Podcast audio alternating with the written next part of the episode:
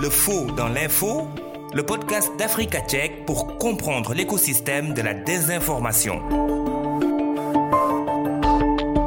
Bienvenue à tous, Maria Matiam devant ce micro pour votre podcast Le Faux dans l'info, produit par Africa Tchèque, Marie-Justine Diogo à la technique. Le Faux dans l'info, décryptage. Imaginez un programme informatique qui comprend et utilise un langage naturel qui peut générer du texte, écrire une dissertation complète, expliquer avec des mots simples des théories complexes, eh bien, vous n'avez pas besoin de vous plonger dans le futur. Ce programme informatique est déjà une réalité.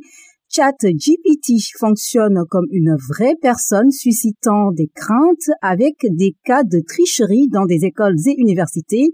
Des craintes également de voir se multiplier des fake news nous en parlons avec notre invité, l'ancien vice-président du Conseil national du numérique en France, Tariq Krim. Bonjour. Oui, bonjour. Tariq Krim, vous vous présentez comme étant un fondateur, un concepteur de produits et un philosophe de la technologie, avec comme objectif de travailler à faire d'Internet un endroit plus agréable à vivre. C'est ainsi d'ailleurs que vous avez lancé le site d'information Code Souverain. J'ajoute que vous êtes également le fondateur des startups euh, NetVibes et puis euh, Jolie Cloud. Vous avez donc plusieurs casquettes et en tout cas, nous, nous vous remercions beaucoup d'avoir accepté euh, cet entretien. Nous l'annoncions il y a quelques secondes, ChatGPT, une intelligence artificielle bluffante, suscite des appréhensions à travers le monde. Tariq Krim, ChatGPT a été créé par la société OpenAI. Expliquez-nous comment euh, arrive-t-il justement à connaître autant de choses Tout d'abord, je suis très heureux d'être dans votre programme. OpenAI, en fait, est une société qui a été euh, construite au départ dans l'idée de s'assurer que la technologie, euh, notamment l'intelligence artificielle, la technologie d'intelligence artificielle ne serait pas utilisée pour faire du mal. Et au fur et à mesure, en intégrant un ensemble de chercheurs, les acteurs d'OpenAI donc ont découvert qu'il serait possible de construire des intelligences artificielles qui ont l'air d'être intelligentes, qui sont en tout cas capables de nous répondre de manière cohérente, justement en leur faisant absorber des très très larges quantités de données et ensuite de permettre, euh, grâce à des techniques qui sont finalement assez récentes, mais qui n'ont pas été inventées par OpenAI. Curieusement, elles ont été inventées par Google, ce qu'on appelle les large language models, donc les larges modèles de données, de digérer cette information et ensuite, un peu comme à la manière d'un perroquet qui ne sait pas exactement ce qu'il dit, construire des phrases qui ont du sens et qui, et c'est ce qui était patent avec le produit, ont euh, souvent sont d'abord grammaticalement corrects, mais souvent sont capables de répondre de manière plutôt astucieuse à la question posée. Oui, mais justement, hein, ça, en fait, euh, le logiciel le fait parce que euh, il a à sa disposition, en tout cas, une multitude d'informations. Alors, comment est-ce que l'apprentissage, en fait, s'est déroulé pour pour cette intelligence artificielle? Eh bien, écoutez, on ne le sait pas vraiment. Et c'est euh, l'un des principaux euh, sujets justement de, de l'intelligence artificielle, c'est que chaque entreprise va utiliser cette technique d'apprentissage de la même manière que chaque école, quand vous allez à l'école, a sa technique, on va dire, euh, d'enseignement. Et l'objectif est d'ailleurs souvent de cacher la manière dont les choses sont faites, parce que c'est, vous le savez, Steve Jobs disait toujours qu'un produit, pour réussir, doit donner le sentiment d'être magique. C'était effectivement le cas avec l'iPhone, ça a été le cas avec de nombreux produits. Et ici, euh, l'objectif était surtout d'attirer l'attention sur la qualité quasiment irréprochable, je dis quasiment parce qu'il y a évidemment, on va en parler, plein de cas et de sujets euh, importants, mais en mettant euh, de côté toutes ces questions. Et donc effectivement, il y a beaucoup de gens qui disent qu'aujourd'hui, la question de la manière dont on va apprendre l'apprentissage technologique, qui est pour l'instant un secret industriel, parce qu'il y a aussi une raison pour laquelle on n'indique pas comment OpenAI, entre guillemets, a éduqué ChatGPT, c'est parce que justement, euh, il y a une bataille commerciale titanesque entre Google, Microsoft et un ensemble d'entreprises, et évidemment, euh, dans le cadre de bataille commerciale, le secret euh, est important on sait en fait que des petits détails. On sait qu'elle a digéré l'ensemble du web, de Wikipédia, probablement de YouTube. Elle a d'ailleurs, et c'est un sujet, digéré énormément de contenu qui est du contenu euh, qui appartient à des, qui est donc soumis au droit d'auteur, des livres, des articles, des choses comme ça. Et ensuite, de manière quasiment magique entre guillemets, elle ressort ce qu'elle a appris euh, d'une manière absolument euh, à la fois fascinante, mais parfois aussi effrayante. Elle a appris en tout cas euh, beaucoup de choses, cette euh, intelligence euh, artificielle, et beaucoup de choses dans plusieurs langues. Alors, comment utiliser ChatGPT Comment est-ce qu'il fonctionne?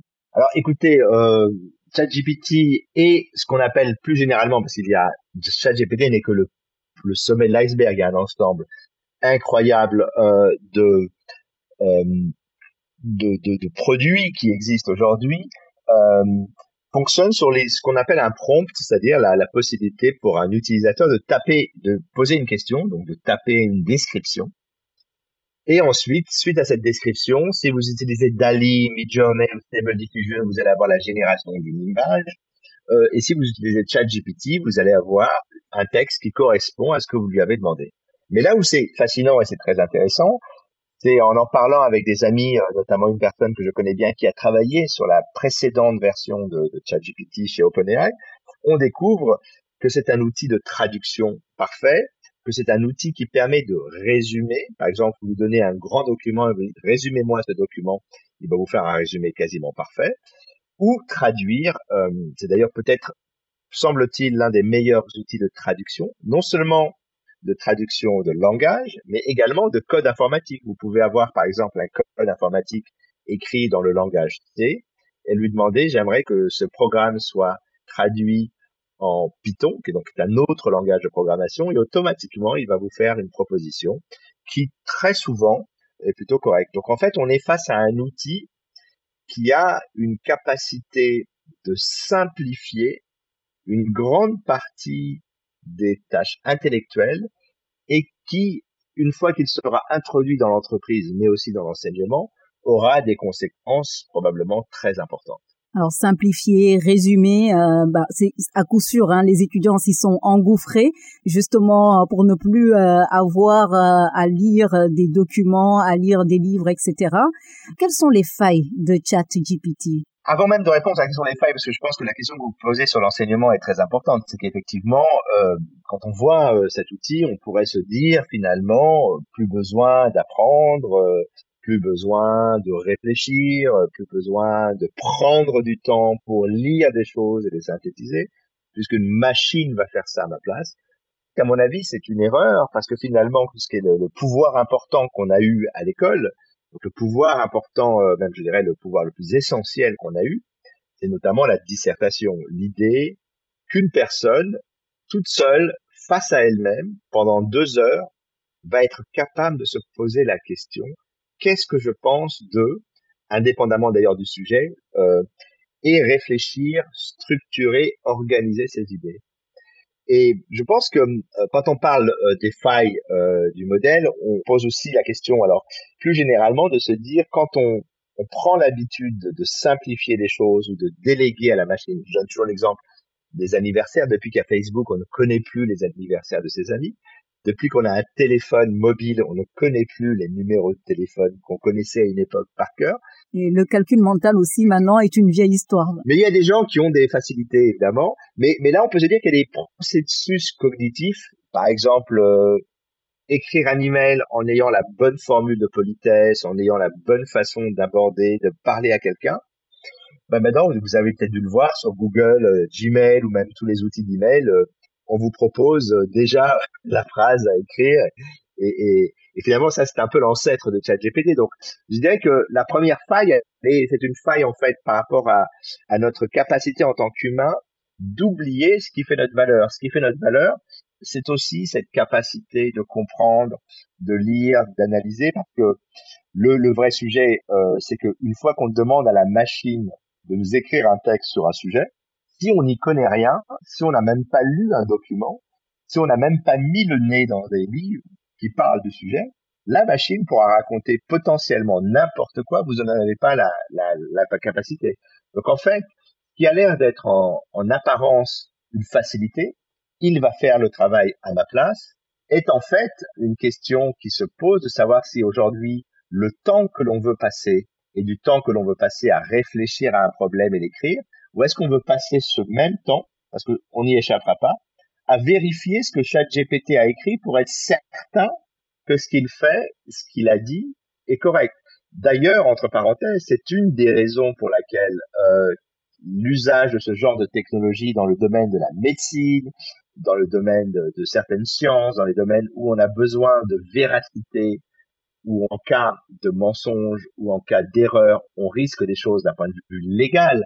Euh, beaucoup de gens sont plutôt hostiles à ce genre d'outils parce qu'ils se disent aujourd'hui, si nous intégrons ce genre de choses et que la machine raconte n'importe quoi, se met à baratiner euh, l'utilisateur, effectivement, derrière, ça pourrait sous-entendre des procès et des, des procédures. Et donc. Effectivement. On va y revenir tout à l'heure, mais en clair, euh, si on a bien compris euh, vos propos, cela veut dire que aujourd'hui, euh, Chat GPT justement pourrait en tous les cas contribuer à la propagation de, de la désinformation, des fake news. Alors il y a plusieurs choses. La première, c'est qu'effectivement, les langages de modèles ont ce qu'on appelle, c'est le terme technique, je l'ai découvert aussi, des hallucinations. D'ailleurs, il y a une chercheuse africaine qui s'appelle Timnit Gebru, qui est une chercheuse spécialisé en intelligence artificielle, qui a été d'ailleurs malheureusement licencié de chez Google, qui alertait d'ailleurs sur cette question, sur le fait que quand on crée des, des, des modèles de langage qui sont gigantesques, qui sont censés intégrer l'intégralité du savoir humain, on risque d'avoir des choses fausses qui vont se, se générer. Donc ça c'est la première chose. Donc le risque d'avoir des IA qui, sans aucune intention de nuire, racontent n'importe quoi, parce que c'est un des risques de ChatGPT. Mais le deuxième risque, effectivement, c'est le fait que dès lors que vous avez un outil qui vous permet de faciliter l'écriture et d'aller écrire des choses qui ont l'air correctes grammaticalement et puis d'un point de vue de la lecture, vous avez évidemment des gens qui pourraient utiliser ces technologies. Je pense qu'ils les utilisent déjà pour noyer euh, l'internet de, fausses informations, euh, d'articles bidons qui ont été écrits par des IA d'ailleurs euh, beaucoup de gens estiment que, alors on n'a pas les chiffres, mais certaines personnes me disent 20%, il y a même des gens qui pensent que ça peut aller aussi loin que plus de la moitié des contenus sur Internet sont déjà écrits par les intelligences artificielles. Et donc effectivement c'est déjà un paradis euh, pour la génération de fake news, mais aussi de mails de phishing, vous savez, des emails sur lesquels on clique et qui introduisent des virus dans votre ordinateur pour prendre le contrôle de votre informatique, qui pourraient être spécialisés euh, écrit de manière personnelle, donc donner l'impression que ce ne sont plus des emails automatiques. Parce que souvent, très souvent, ce que l'on voit, c'est que il y a des erreurs ou des fautes d'orthographe dans les emails euh, de spam et, euh, de malware. Là, on pourrait effectivement, grâce à, à ChatGPT, avoir des emails dans toutes les langues grammaticalement correctes et qui ont l'air euh, totalement euh, véridiques. Tariq Krim, euh, une petite pause pour écouter les réactions de jeunes Ouest-Africains sur cette intelligence artificielle qui est Chat GPT, des propos recueillis par Asma Marlou. Bonjour. Bonjour. Est-ce que vous connaissez l'outil Chat GPT Le quoi? L'outil Chat GPT ou Chat GPT en français? Euh, Non, non, je connais pas. Mais je sais pas, j'en ai jamais entendu parler. Est-ce que vous connaissez l'outil ChatGPT? Ah, C'est un outil que je ne connais pas. Euh, je l'ai lu comme ça, mais je l'ai jamais, je l'ai jamais ouvert. Voilà. Vous avez entendu parler? Oui, parce que je suis dans un groupe de journalistes francophones. Le coordonnateur devrait participer à un, à un webinaire sur cette question. Est-ce que ça constitue, cet outil constitue une menace pour le journaliste ou euh, ce serait un avantage parce qu'ils disent que ça, on peut même, euh, ça peut même faire certaines tâches réaliser certaines tâches journalistiques. J'en ai entendu parler, effectivement, euh, et j'ai bon, suivi une émission euh, sur une radio internationale qui, qui parlait de, de ça. Et en fait, euh, ce qui était intéressant, euh, parce que bon, je l'ai suivi un peu euh, les débats avant, et quand j'ai suivi l'émission de radio, l'émission de radio disait qu'il y avait un juge dans un pays d'Amérique latine qui avait été pris, euh, disons, qui avait été épinglé parce que euh, il avait rendu un verdict en s'inspirant de ChatGPT. Alors euh, les gens ont découvert qu'il y avait euh, dans la décision de justice il y avait beaucoup de failles. Donc les gens ont dit qu'il y a ce danger effectivement euh, de trop, disons, faire confiance à l'intelligence artificielle euh, il y a le risque que l'intelligence artificielle aussi sur des données qu'elle ne maîtrise pas, qu'elle puisse se tromper et se tromper euh, parfois beaucoup plus gravement que l'être humain. Est-ce qu'on peut faire le lien avec le journalisme? Quel possible impact pour le journalisme et la recherche de la vérité Je ne sais pas, parce que je l'ai jamais ouvert. Je ne sais pas qu'est-ce qui, quelles sont les, les, les, les, comment on appelle, les tâches que cet outil-là peut réaliser. Mais euh, si ça doit faire des tâches que le journaliste doit faire, je n'ai pas de crainte pour moi, pour, pour quelqu'un qui a déjà l'expérience, mais pour les jeunes journalistes qui vont venir, ça, si ça peut écrire des articles pour eux, mais ça, ça peut être un danger pour, euh, pour la, la facilité pour tomber dans la paresse et voilà. Ça, c'est, c'est peut-être un, un, problème. En fait, moi, j'ai déjà un problème très sérieux. Euh, moi, je suis encore de la très vieille école. Donc, euh, tu vois, euh, je suis de l'école que euh, quand on cherche une information, on préfère prendre le dictionnaire euh, papier, on prend une encyclopédie. Quand je vois, même dans ma rédaction, des jeunes aller sur Wikipédia, je leur dis toujours, faites attention. Donc euh, maintenant, avec les failles qu'on a trouvées sur ChatGPT, euh, si euh, ces jeunes-là qui ont tendance à se dire que tout est euh, digital, c'est beaucoup plus facile de, de, de, se connecter, de trouver l'info. Je crois que euh, je ne le conseille pas et dans ma rédaction, je ne le conseillerais pas à, à des jeunes. C'est une nouveauté. Par curiosité, on peut y aller, mais il faut pas se fier. Ça ne peut pas remplacer l'humain. On n'a pas encore trouvé un instrument qui peut remplacer la qualité du travail humain. Jusqu'à présent, je ne suis pas convaincu. Notre invité est l'ancien vice-président euh, du Conseil national du numérique en France, Tariq Krim, qui est également fondateur du site d'information Code Souverain. Nous venons d'écouter le micro-trottoir réalisé par Asmo Marlowe. Certains des intervenants n'ont aucune idée de ce qu'est le chat GPT, d'autres ont des craintes sur le futur. Tariq Krim, le journaliste, euh, risque-t-il d'être remplacé par euh, chat GPT mais écoutez, comme on l'a dit tout à l'heure pour l'éducation et pour euh, l'école, je crois que ces technologies vont permettre aux journalistes de pouvoir faciliter la production de contenu, mais je ne crois évidemment pas à... Alors je sais que c'est le rêve de beaucoup de gens de créer des systèmes artificiels qui construisent du contenu artificiel, qui ensuite seront lus d'ailleurs par des robots. Euh, on est maintenant dans un système où même les, les robots, les intelligences artificielles écrivent les commentaires, sur les articles qui ont été écrits par d'autres intelligences artificielles et d'une certaine manière, on crée tout un écosystème médiatique euh, où il n'y a plus d'humains euh, pour les produire, pour les commenter et peut-être même d'ailleurs pour les lire. Je crois au contraire que ces technologies, en tout cas, euh, que les journalistes doivent évidemment s'approprier ces technologies, mais que que l'on est en train de vivre est avant tout une révolution dans la production de contenu.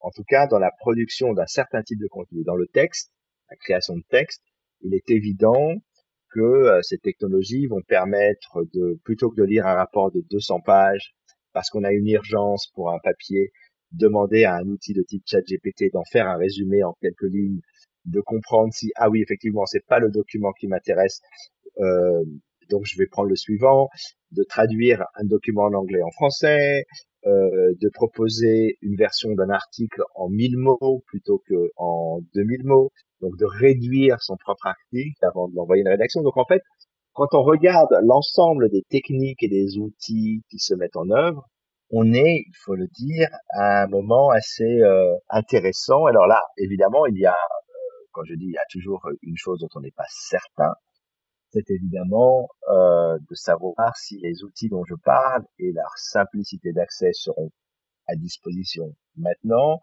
ou si ce que l'on voit essentiellement avec euh, euh, Microsoft et les annonces Google sont plutôt ce qu'on appelle des teasers et que les produits réellement utilisables ne le seront que dans quelques années. Donc là, encore une fois, il y a, y a aussi beaucoup de flou quant à la mise en œuvre opérationnelle euh, de ce genre de produit. Est-ce qu'on pourrait se retrouver dans une situation en fait qui serait pire que ce qu'on vit actuellement en termes de fake news et de deepfake, etc., sachant que euh, tout ce que vous venez de dire sur euh, Chat GPT est à mettre en relation. Il faut cumuler cela en fait avec la paresse intellectuelle que vous évoquiez euh, un peu plus tôt. Oui, absolument. C'est-à-dire que ce qui est, fascinant, c'est que on est aussi rentré euh, dans un monde où on partie des informations qui sont données sont fausses. On l'a vu récemment avec les révélations, notamment de Forbidden Stories, qu'il existe dans le monde des officines chargées d'influencer notamment les élections, d'ailleurs notamment en Afrique, c'est ça qui a été euh, très intéressant dans cet article. Et effectivement, on a d'une certaine manière accepté euh, depuis euh, le Brexit, depuis l'élection américaine que Trump a gagné, et puis d'ailleurs dans d'autres élections au Brésil, un peu partout. Au Nigeria, au Kenya également. Exactement, que des informations fausses, euh, se mettre en œuvre. Mais ce qui est très intéressant, c'est que les informations ne sont pas en fait souvent uniquement le fait de gouvernements ou de groupes politiques, mais également désormais d'entreprises qui souhaitent changer l'opinion sur un sujet pour euh, modifier euh, la perception. Et donc en fait, on a tout un travail qui existe. Et d'une certaine manière, notre capacité à croire ce qui existe, à mon avis, a baissé justement parce qu'on s'est tous fait à un moment ou à un autre avoir par une fake news. À moi, ça m'est arrivé d'écrire quelque chose et quelqu'un me dit ah tu t'es fait avoir, ce que tu as posté n'est pas totalement vrai.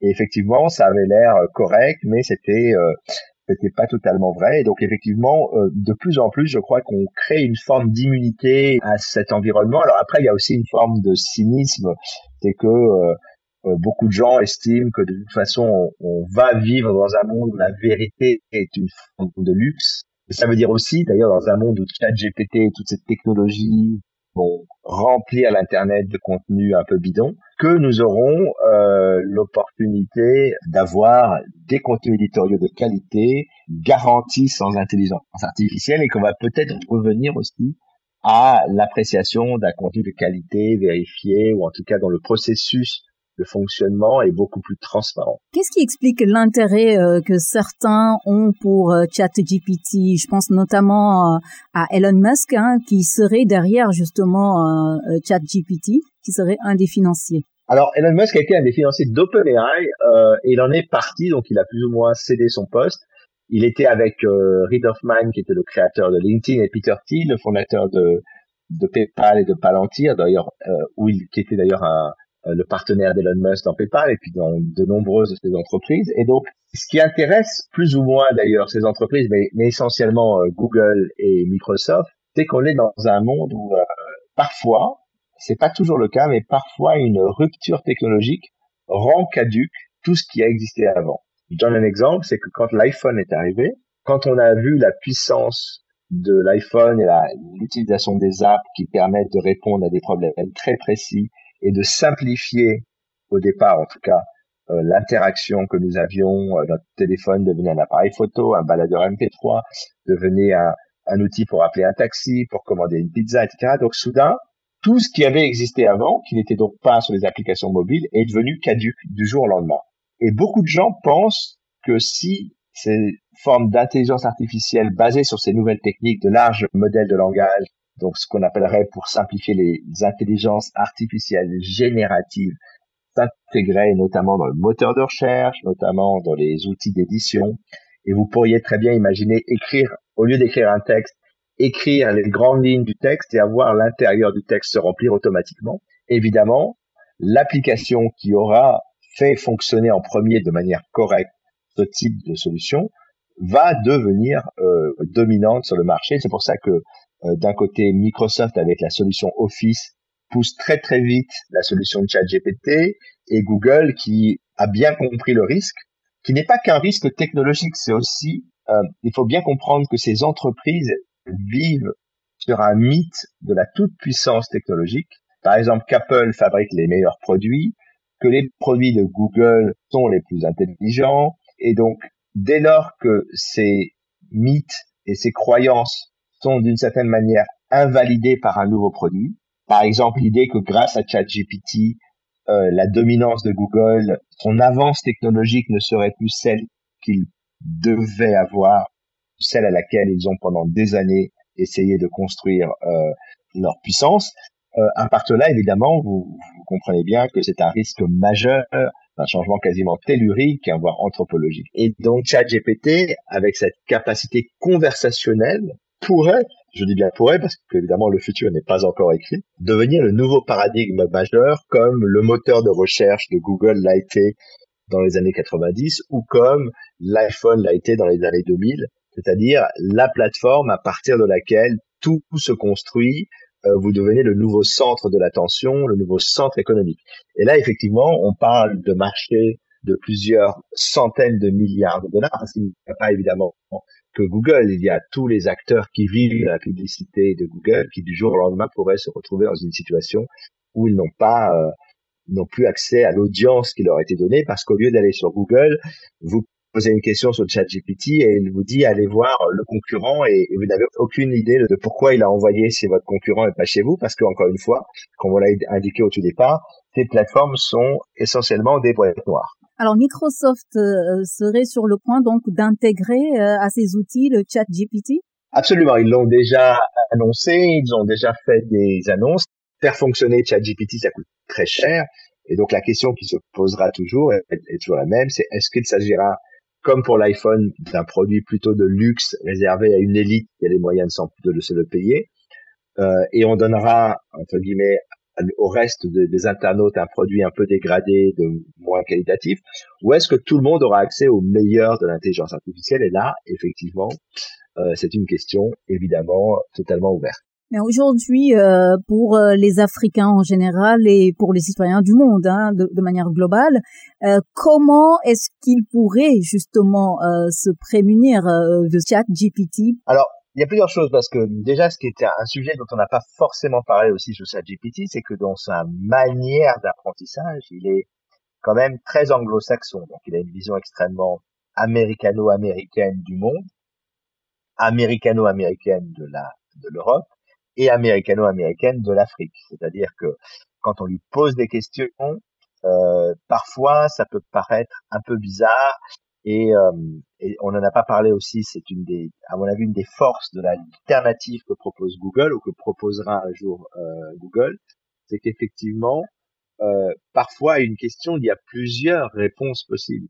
Et donc, euh, pour monter les opérations euh, de fake news, comme il en a existé dans de nombreux pays euh, africains, beaucoup de gens vont être capables d'utiliser ces technologies de manière assez massive, c'est certain. Mais de l'autre côté, je pense que c'est aussi une opportunité pour un certain nombre de gens de répondre à ça avec de l'information de qualité et d'utiliser justement tous les bénéfices entre guillemets technologiques de ChatGPT pour justement euh, produire plus de meilleure qualité. Donc je pense qu'en fait, euh, cet outil pourra être utilisé dans les deux cas. Il est évident que euh, l'histoire nous le montre. Quand on peut utiliser une technologie pour des choses malveillantes, on a tendance à vouloir le faire.